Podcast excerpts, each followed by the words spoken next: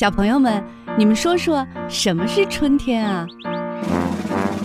都都长果了，农民婆婆给我们种植物了，长出小花来了，小燕子回来了，从那个南方回来了，春天就是不冷了，还会看见，咱们还会看见七斗，那春天小朋友们都穿什么呢？我喜欢穿裙子，我喜欢夏天一边穿裙子一边去海边唱歌。裤衩，能穿裤衩。春天不穿裤衩，春天冷，春天得多穿一点。谁会唱关于春天的歌？俏俏，你来。春天在哪里呀？春天在哪里？春天在哪？春天在草林里，这里有红花呀，这里有绿草，还有那会唱歌的小黄鹂。豆豆，你唱。叶子子，只为第一，我为大家都为第一。我这样保证家家你们翻译大熊猫学堂。我是熊猫多多，我是熊猫伦伦，我是熊猫大多多。令人捧腹的童言无忌，亲情互动的默契比拼，还有听到耳朵痒的才艺展示。熊猫学堂，熊猫学堂开讲喽！Panda Talk Show is starting. Let's go！等等我呀！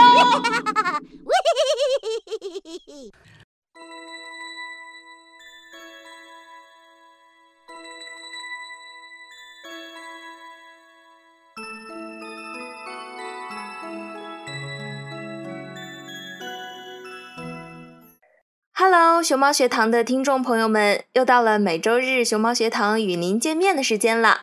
我是你们的好朋友小荣姐姐。在今天的节目里呢，我们就来聊一聊可爱又迷人的小动物们。动物一直都是人类的好伙伴，无论是在自然中与人类和谐相处的小动物们，还是每天和人们朝夕相伴的家庭宠物，甚至有些动物还可以胜任一些特殊的职业。成为了人类工作生活中不可或缺的好帮手。那说到这里，大家第一个想到的可能就是狗狗了。没错，狗狗可以说是与人类生活联系最密切的一种动物了。除了各种各样的宠物狗，还有不少狗狗从事着一些非常特别的工作。它们在这些岗位上，甚至可以比人类表现得更加出色。那接下来呢？小荣姐姐就带大家走进今天的知识乐园，我们一起来看看现实版的汪汪队立大功，一起来了解了解狗狗的职业吧。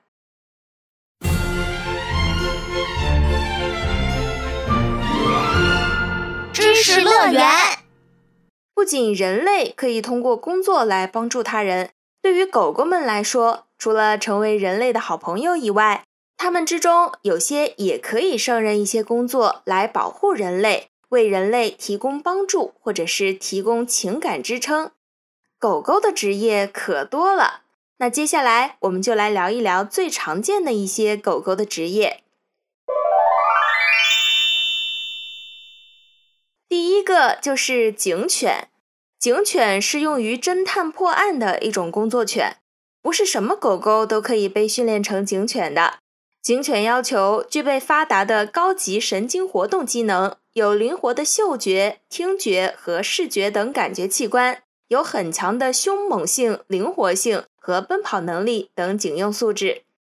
第二种就是导盲犬，导盲犬是经过严格训练的狗。是工作犬的一种。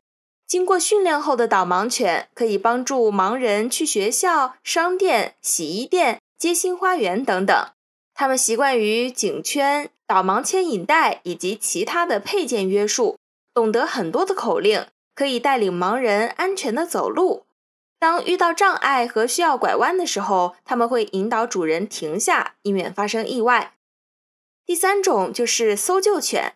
搜救犬在所有的工作犬种里，搜索和救援是仅次于警犬的，这也是最受人们尊敬和赞扬的工作犬之一。这个名称赋予它们神圣的使命，注定和普通的犬不一样。它们聪明果敢、勇敢善良，是灾难发生时最值得信赖的小伙伴。第四种是消防犬。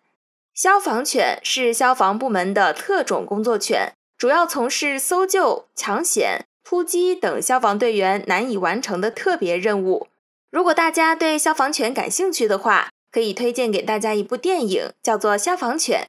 可以通过这部电影多去了解一下它们是有多么的英勇无畏。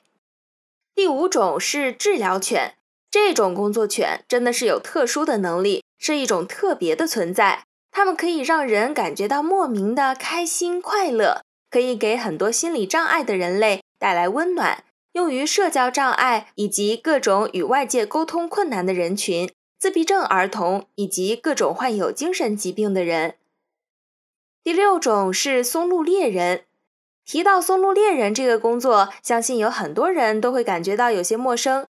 松露是一种生长在松树根下的茎块菌类。含微量元素比较多，价格不菲，这也就自然而然的给了狗狗多增加了一份职业了。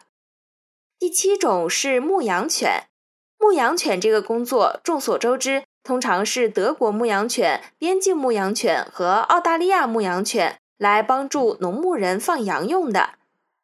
第八种是军犬，虽然狗狗们没有任何的薪水。但是它们却是军队不可或缺的宝贵财产之一。他们会接受非常专业的训练，需要长时间跟饲养员在一起培养信任关系。第九种是应急医疗犬，狗狗可以让人感觉到心情愉快，在危机时刻让人保持冷静，还可以成为人们急需的朋友，给人们带来健康益处。有些应急医疗犬也被称为疾病警报犬。这些狗狗经过训练之后，可以检测出一个人的呼吸频率、气味和行为中非常细微的变化。这些变化可能会表明癫痫即将发作，或者是人的身体存在着某些特殊的疾病。第十种是演员犬，狗狗的这个职业，相信大家都很了解。在很多的影视作品中，我们都会看到狗狗。如果可以把自己的狗狗培养成一个演技派的狗狗，那可真是一件很了不起的事情。第十一种是护卫犬，从字面意思我们就可以理解，这种犬就是保护人们人身和财产安全的狗狗。护卫犬的第一要求就是性格要稳定，具有强大的咬合力，攻击精准，速度快，面对歹徒可以一招制敌，常用于看家护院。这些工作犬通常都是从事各种工作来协助人类的非常聪明的狗狗。和展览犬一类以外表特征作为评选标准的狗狗不同的是，工作犬重视的是犬种原本发展的功能性质。比如，边境牧羊犬重视协助牧羊的实际能力，而不是它们的外形。那除了刚才我们提到的这些狗狗的职业呢？还有一些工作犬可以帮助人们狩猎、拉车等等。警犬是非常受人尊敬的一种工作犬，人们训练警犬来协助自己工作的历史由来已久。早在奴隶制时期，狗狗们就被用于战争。欧洲一些国家用犬来进行防卫，直接攻击敌人。还有些用犬来传递信息，或者是追踪、搜索敌人等等，为他们的军事目标来服务。到十九世纪，欧洲许多国家就有了军事搜索犬。俄国从十九世纪五十年代开始，大批量的训练搜索犬，用于搜捕敌人、阻拦越境者等等。军事用犬为警察机关用犬提供了经验。从十九世纪末开始，欧洲一些国家的警察。便开展了警务用犬的尝试和探索工作。警犬一般都是由警察机关经过严格的筛选和专门训练而培养出来的。经过训练的警犬都具有一定的作业能力。一般情况下，一只狗狗从四五个月大开始就要投入训练，约用一年的时间便可以训练成一只合格的警犬。一名带犬人员可以训练和使用一至两头警犬。而一头警犬在一段时间内只能属于一名带犬人员，不能同时属于两个或两个以上的带犬人员。警犬训练成后就可以投入使用。犬的寿命约在十五到二十岁，警犬的使用年限就大概在八到十二年。警犬一般具有发达的高级神经活动机能，有灵活的嗅觉、听觉、视觉等感觉器官，有很强的凶猛性、灵活性和奔跑能力等警用素质。世界各国选用警犬的犬种主要有德国牧羊犬、苏格兰牧羊犬、罗威纳犬、拉布拉多犬、大丹犬、杜博文犬、马里努阿犬及杂交犬等犬种。而人气很高的另一种动物猫咪，虽然它们也有着一些自己的特殊本领，但是却鲜少可以协助警察的工作。这又是为什么呢？想要回答这个问题，就要回归到问题的本身：动物们要怎么样才可以当上警察呢？这里有一个基本的前提，就是得要学会服从命令。能协助警察工作的动物，往往是高度驯化的动物。尽管也有些其他特殊技能的动物可以做像警犬一样的事情，比如中国警方就曾经利用松鼠来缉毒。但是从世界范围来看，被警界认可和大规模应用的动物就只有警犬和警用马，而猫咪的驯化程度是很低的，因此它们也很难会听从同类或者是人类发号施令，而且对工作伙伴的忠诚度也不够高。猫咪们文能卖萌，混吃混喝；武能捕猎，自食其力。虽然它们身怀捕猎的绝技，但是它们执行任务却是率性而为。能自己动手丰衣足食的猫咪们，干什么活都比较随性。当然，也没办法指望它们为警察们鞠躬尽瘁了。猫咪有着它们自身的特殊能力，它们听觉灵敏，身体柔韧度高，弹跳力也非常好。但是，作为警察的帮手，最主要的能力还是搜查。在这个方面，喵喵队实力确实是不如汪汪队那么强悍。猫的嗅觉虽然比人类要强十四倍，但是相比之下，狗狗的嗅觉则比人类强一千倍。狗狗在搜查的工作领域可以说是动物里面的佼佼者了，不仅可以陪伴着警察们冲锋陷阵。狗狗们还展现出了它们温柔细心的一面。在众多的工作犬中，导盲犬又被称为赋予光明的天使。对于盲人们而言，导盲犬就仿佛成为了他们的眼睛。并不是所有的狗狗都适合成为导盲犬。导盲犬需要兼顾体型、记忆力、脾气、毛发等方面的特性。一只导盲犬体型需要不太大，也不太小。四肢的长度要比较合适，能够和身体比较好的配合，比较适合给盲人牵引。作为导盲犬，最重要的一点是记忆力要很突出，因为它们有时候需要带主人出门，要记得走过的路线，才可以带主人安全的到达目的地。此外，导盲犬的性格要温顺平和，不容易受到外界的刺激影响，也没有什么攻击性。比如很多拉布拉多，即使有人踩到它们的尾巴，它也可能只会站起来换一个地方，而不会去凶别人。有些人会提议说，金毛在各方面的特质很适合做导盲犬，尤其是脾气秉性这一块，所以它们可以取代拉布拉多来成为导盲犬吗？但实际上，大家可能会忽视，金毛作为导盲犬有一个特别明显的缺点，那就是毛发比较长，特别容易掉。这就需要主人经常给它们打理才行，这会给本来生活就不便利的主人带来很多的麻烦。而拉布拉多是短毛犬，打理起来会比较方便。一般情况下，导盲犬的一生可以分为以下四个阶段。第一个阶段是寄养期，幼犬在出生后四十五天会被送往爱心志愿者家庭中寄养，让幼犬适应人类的生活。学习一些简单的服从命令，并逐渐接受社会化的训练，度过一个快乐的童年。第二个阶段是培训期，寄养幼犬满十二至十四个月龄后，会被送回基地进行为期六个月的专业训练。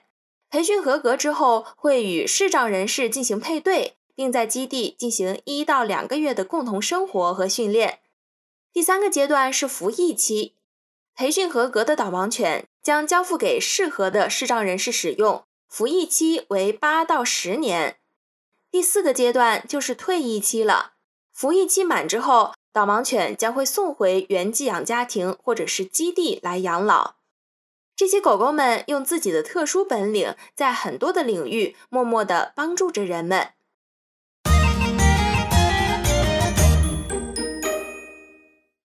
好啦，刚才我们说了很多关于狗狗的本领，有很多的狗狗都凭借着自己的特殊本事，在一些令人尊敬的岗位上发光发热。其实呢，除了狗狗以外，有很多动物都是有自己的绝招的。下面，小荣姐姐就跟大家盘点一下在地球上生活的三十种最极端的动物。我们来看一看神奇的大自然中，野外动物们都有哪些生存的绝招吧。想要在动物王国中脱颖而出，动物们必须变得很强大。从抵御严酷的气候到抵御凶猛的捕食者，在野外生存绝对不是一件简单的事情。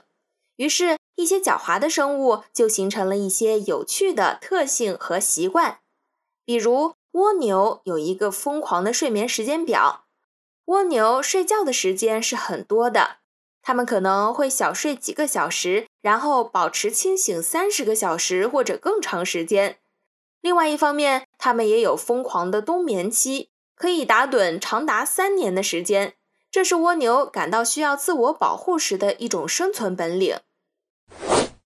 猫头鹰的头可以旋转二百七十度，由于它们的灵活性，猫头鹰具有几乎将头部旋转一整圈的疯狂能力。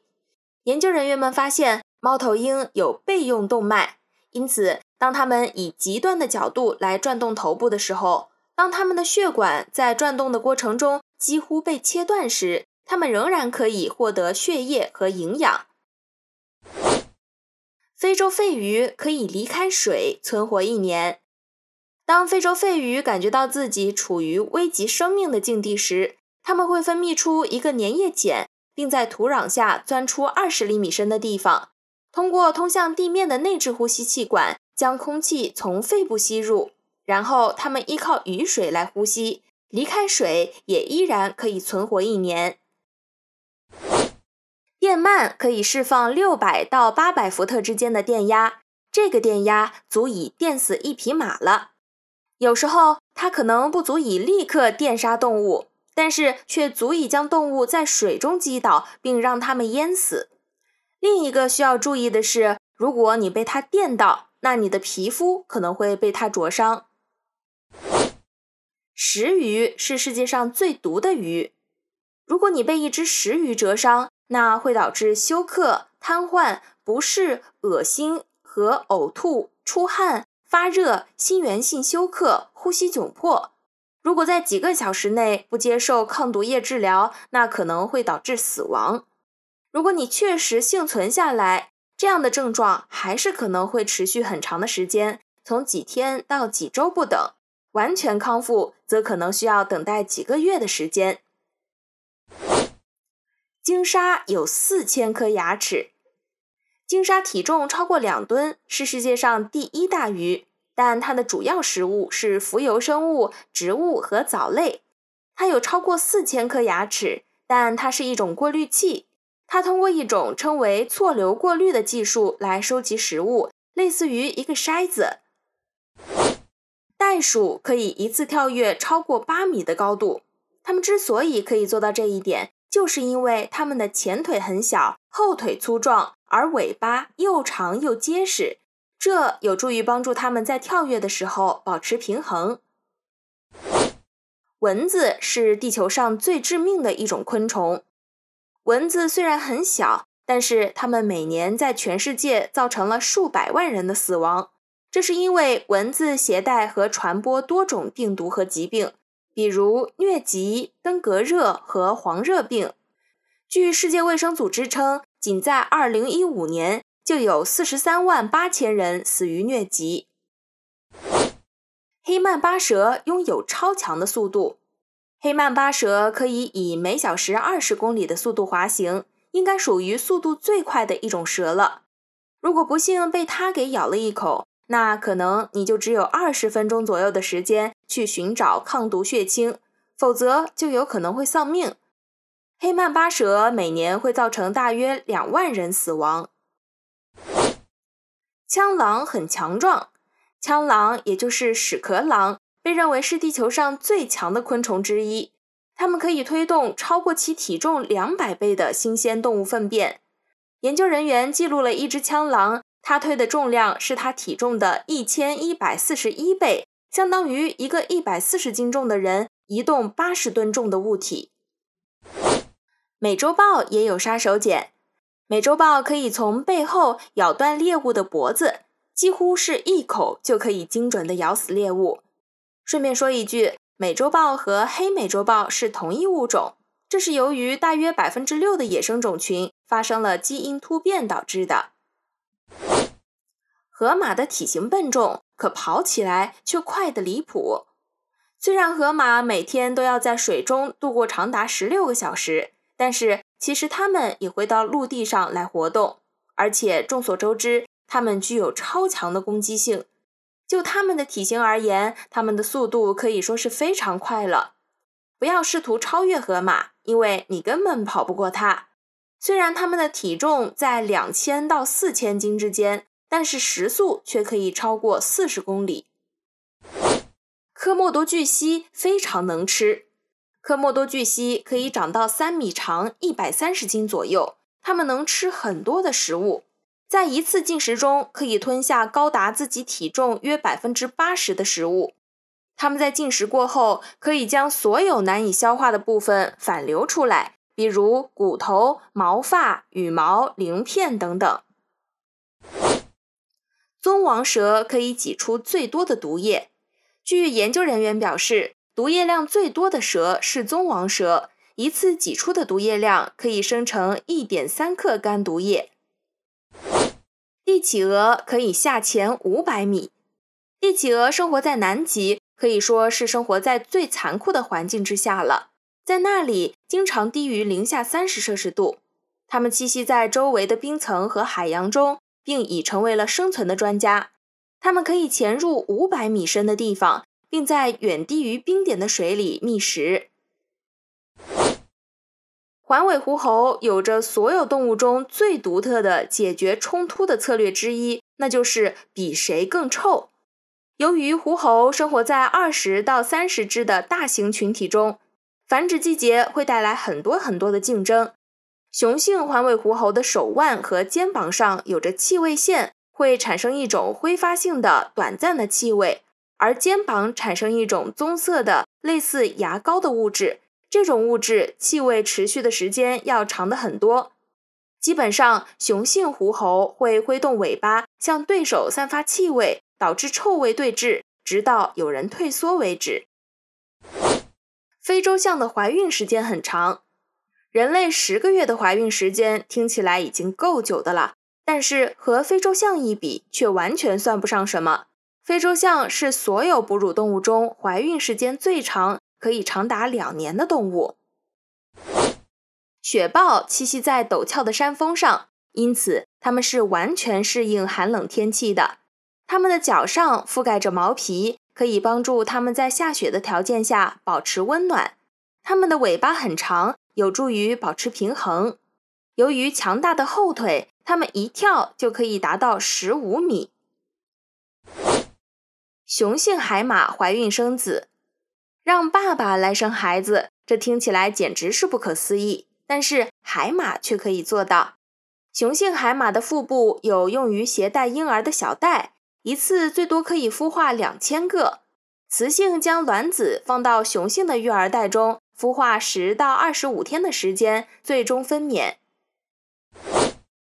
考拉有着类似于人类的指纹。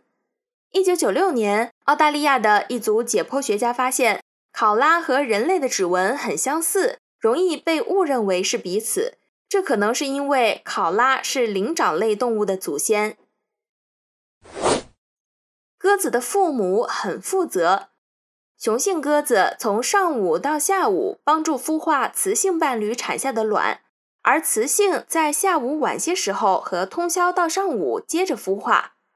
鸽子的父母双方在小鸽子孵化之后，通过反流的乳状液体来喂养它们。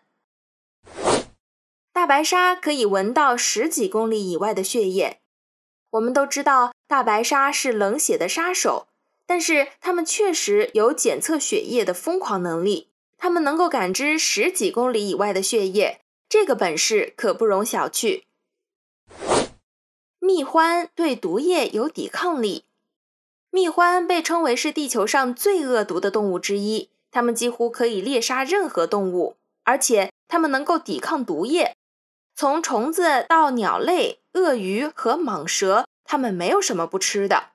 它们已经进化到可以消化整个动物，包括它们的骨头和羽毛。太攀蛇的毒液毒性最强。根据毒液的效力，太攀蛇是陆地上最毒的一种蛇。它们只捕食哺乳动物，它们的毒液会攻击人类的神经系统、血液和肌肉等等。蝾螈的身体可以再生。水生蝾螈拥有地球上所有动物中最令人难以置信的能力，它们可以再生缺失的肢体、尾巴、脊髓、部分大脑、心脏、下颌以及其他器官。研究人员希望确定它们是怎么做到这一点的，以便将来用于人类。小丑鱼可以改变性别。小丑鱼在其有生之年可以改变性别，它们本来都是雄性体，但是有些变成了雌性。它们出生时都具有雄性和雌性的部分，一些雄性会慢慢的过渡变成雌性。孔雀螳螂虾出拳最快。孔雀螳螂虾是螃蟹和龙虾的近亲，它们能够以高达每小时八十公里。加速度超过一万个重力加速度的力量来攻击，它们用拳头来击碎猎物。这个能力是由于它们生活在过度拥挤和竞争激烈的岩石缝隙中而产生的。水熊虫是坚不可摧的，这种微型动物是世界上最小的动物之一，只有一点五毫米。但人们发现它可以在最极端的条件下生存。包括海底和珠穆朗玛峰，它也是第一种可以在太空中生存的动物。它们还可以在极度干燥的情况下存活下来，在重新水化之前进入一种冬眠状态。非洲水牛践行民主。有研究人员发现，非洲水牛群会进行投票，这个过程只涉及成年雌性，这一切都发生在身体暗示下。个体水牛通过站起来，朝着一个方向看，然后躺下来，表示他们的选择。海狸有金属牙齿，海狸的牙齿永远不会停止生长，它们会通过咀嚼以使牙齿保持合理的长度。它们的牙齿有一种由铁制成的珐琅质，呈橙色，但也使它们的牙齿能够保持坚固和耐酸。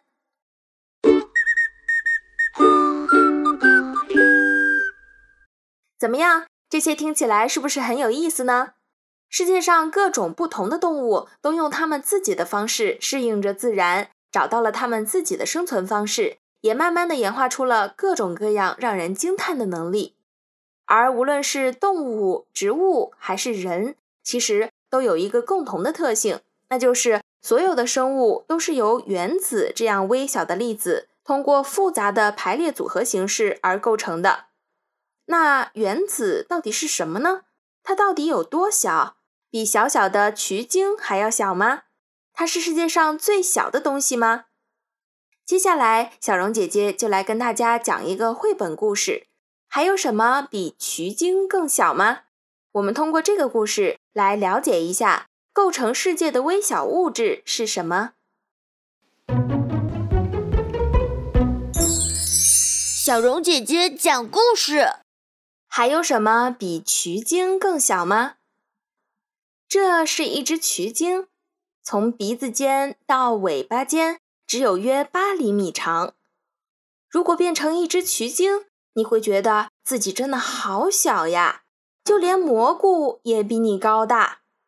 如果你恰巧遇到一头大象，那很可能你会觉得自己是世界上最小的动物。跟陆地上最大的哺乳动物大象比起来，渠鲸真是太小了。不过它还不是最小的，它比瓢虫可大多了。瓢虫是昆虫的一种，渠鲸捕食昆虫等小动物，但是却不吃瓢虫，大概是因为瓢虫吃起来不太可口吧。如果你是一只瓢虫，你会觉得自己实在是太小了。对于你来说，漂浮在水洼里的一片叶子，就好像是湖泊中的一条船。但瓢虫也不是最小的，看看叶子船上的水滴吧，里面有无数微小的生物。瓢虫跟它们比起来，那就大多了。这滴水中有两种单细胞生物，它们叫原生动物。细胞是构成生命体的基本单位。地球上大多数的生物，即使体积再小，也是由细胞构成的。我们的身体则是由一万个细胞构成的。这个样子像草鞋，有着许多须子的叫草履虫。另一个形状不规则的是变形虫。草履虫的须子叫做纤毛，纤毛就像船桨一样，可以推动草履虫在水中游动。变形虫移动的时候，先缓慢地伸出身体的一部分，然后再向着前进的方向移动身体。变形虫总是在改变着形状。草履虫和变形虫实在是太小了，只有在显微镜下才能看得到。不过，还有更小的生物生活在水滴中呢。水滴中还生活着大量的细菌，和细菌相比。草履虫就像是海里的一个大怪物。细菌有很多种类，部分细菌对人体有害，但这只是少数情况。实际上，有一些细菌还是人体必不可少的呢。和原生动物一样，细菌也是由单一细胞构成的，但细菌的细胞体积更小，结构更简单。大多数细菌都非常小。就算是想要填上字母 i 上的那个小点儿，也需要数以万计的细菌。那下面我们就来了解一下分子。等一下，别着急，在了解分子之前，我们先要弄明白分子究竟有多小。如果我们只截取细菌的一部分，即使把它放大，上面的分子也不过就是一个点而已。世界上几乎所有的物质。都是由分子构成的。分子有很多种，它们的大小不一样，但即使是最大的分子，也需要借助精密的仪器才能观察得到。由于生物体都包含着水，所以水分子是观察细菌时能够发现的众多分子中数量最多的。水分子是最小的分子之一，即使是在显微镜下才能观察到的细菌中。也包含着成千上万的水分子。那这三个组成水分子的圆圆的东西是什么呢？它们是原子。分子是由原子构成的。地球上有一百多种原子，它们以不同的组合方式构成不同的分子。当两个氢原子和一个氧原子结合的时候，就形成了水分子。微小的原子也是由更小的物质构成的。一种叫做电子的微小颗粒在原子内高速旋转，它们看上去模糊一片，就好像是旋转的风扇叶子。电子形成了原子的云状外壳。原子中心的点叫做原子核，像宇宙一样。原子内部也存在着巨大的空间。如果把原子想象成一栋房子那么大的话，那原子核却比一粒沙子还要小呢。近距离观察氧原子的原子核，可以看见它是由更小的粒子组成的。我们把它们叫做质子和中子。原子的种类是由它拥有的质子数决定的。氧原子有八个质子，八个中子。质子和中子则由更小的粒子组成，它们叫做夸克。每一个质子和中子都由三个夸克组成，夸克小的让人难以相信。科学家们很难测量出夸克的实际大小，但是通过一些特殊的仪器可以测量出夸克的质量。夸克是不是质量最小的粒子呢？还不是。尽管夸克小的让人难以测量，但是却是电子质量的四倍以上。电子、质子、中子、夸克，多么令人吃惊的微小粒子呀！它们构成了每一个原子，而原子又构成了各种各样的物质。我们所制造的一切物品都是由原子构成的，每一块表、每一双鞋、每一辆车和每一艘船。自然界中的一切也都是由原子构成的，每一粒沙子、每一滴水、每一朵花、每一棵大树以及人。动物、草地和山峦，我们居住的地球也是由原子构成的。宇宙中的每一颗恒星、行星，乃至宇宙中的一切物质，都是由无数的数不清的原子构成的。这下，小渠精，你还觉得自己是最小的吗？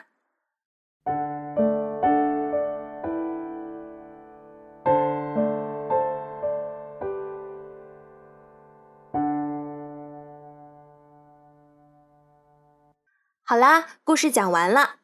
我们都知道，渠精非常小，是体型很小的哺乳动物之一。它们看上去像是一只嘴巴细细长长、眼睛圆溜溜的小老鼠。那还有什么比它更小呢？在瓢虫的眼中，渠精就是巨兽；而对原生动物来说，渠精简直就是庞然大物。但是还有更小的细胞、分子、原子。是它们构成了这个复杂的世界。这些原子构成的不同生物不仅看起来截然不同，它们的生活习惯、寿命长短、生存技能等等也都是完全不同的。就比如，随着气温越来越低，有很多小朋友就会发现，有一些动物好像突然之间消失了，而有些在夏天不见踪影的动物，现在却慢慢的冒出了头。那么，在秋天这个天气转凉的季节，大自然中的小动物们到底发生了哪些变化呢？我们一起来了解一下吧。秋天是一个时间跨度比较大的季节，初秋时并不明显，但到了深秋，由于天气转凉，一些小动物遵循季节变化规律，就开始产生了行为的变化。深秋，我们可以看到大雁。燕子、鹿、鹤等候鸟南飞，它们会迁徙到一个温暖的地方去过冬。由于庄稼收获完毕，气温降低，野外植物的生长变得缓慢，昆虫就渐渐地消失了。一些野兔、田鼠、喜鹊、麻雀等会到接近人类的地方来觅食，而狐狸、猫头鹰为了猎食它们，也会随之出现。蝉。蝗虫、蟋蟀、蜻蜓、螳螂等季节性的昆虫，在夏末初秋时忙于交配和产卵，到了深秋即完成了使命，陆续的结束自己的生命。深秋我们看不到或者很难看到的动物有很多，比如熊、刺猬、蛇、蝙蝠、泥鳅、鲶鱼、青蛙、乌龟、螃蟹、壁虎。蜗牛、蚯蚓、蜈蚣、甲虫、蜜蜂、蚂蚁等，它们会进入冬眠期或者越冬期，等到来年的春天才会出来。大自然是丰富多彩的，秋天是一个很美好的季节，同时也是丰收的季节。小朋友们仔细观察，便会发现各种小动物都有自己的计划和打算，忙前忙后的准备过冬了。就比如小蚂蚁们，别看它们只有芝麻粒大小，但是它们懂得团结协作，它们的能力可不容小觑。蚂蚁在昆虫里算是寿命很长的，有些寿命长的工蚁可以活到三到十年，以后则可以存活十几年或者几十年，甚至一百多年。一个蚁巢在一个地方可以生长一到十年。小蚂蚁们看上去虽然小小的，但是它们却可以盖出非常宏大的建筑物，那就是它们的蚂蚁巢。蚂蚁一般都会在地下筑巢，地下巢穴规模非常大，它有着良好的排水通风措施，而出入口大多是一个拱起的小土丘，像是火山那样，中间有个洞。其次，也有用来通风的洞口。巢穴里每个房间都分类明确，温暖潮湿的土壤是蚂蚁们的最爱，它们通常生活在干燥的地区。但是鲜为人知的是。蚂蚁如果实在是落了水也没有关系，它们可以勉强在水中存活两个星期。一到秋天，小蚂蚁们就忙碌了起来。为了度过冬天，它们可是要做充分的准备。接下来，小荣姐姐就跟大家分享一个绘本故事：一百只蚂蚁，一百片树叶。我们来看看秋天忙碌的小蚂蚁们是如何工作的吧。小荣姐姐讲故事：一百只蚂蚁，一百片树叶。秋天来到了树林中，给树叶染上了花花绿绿的颜色。一只小蚂蚁和其他九十九只蚂蚁来了，它们要准备一场秋天的盛宴。蚂蚁们辛勤地寻找着食物，除了那只小蚂蚁，它在看树叶。快看呐，树叶的颜色真漂亮。蚂蚁奶奶看见了，就对它说：“树叶是不能吃的，快去找吃的吧。”这时又落下一片树叶。哇，这些树叶的形状都是不一样的。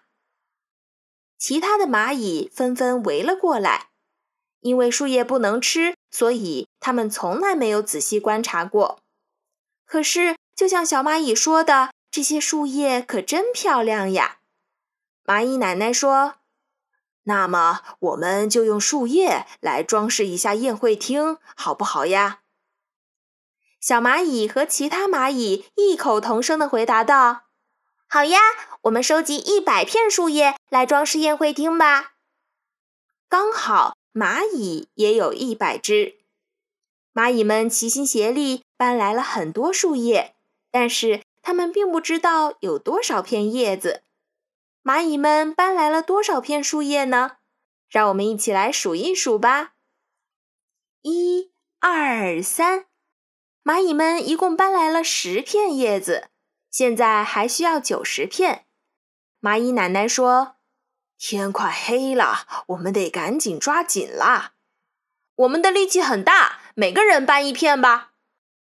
蚂蚁们又搬来了很多叶子，让我们再来数一数，一共有多少片叶子吧。哇，现在有四十片了。蚂蚁们又搬来了好多叶子，真不错，现在有七十片了。太好了，现在有九十九片叶子了。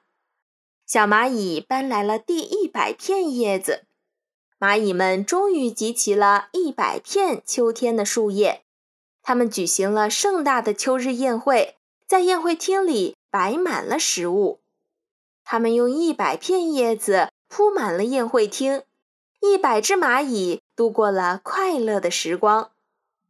宴会结束后，冬天来了，在风雪交加中，一百片叶子又回到了原来的地方。一片也不剩，现在变成了零了。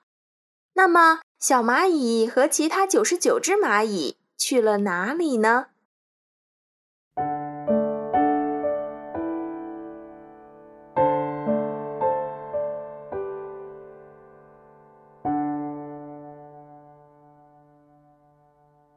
蚂蚁是一种会进行分工合作的小昆虫，在自然的季节循环中。蚂蚁会在冬天到来之前搬运各种食物回到蚁巢内囤积，以备过冬。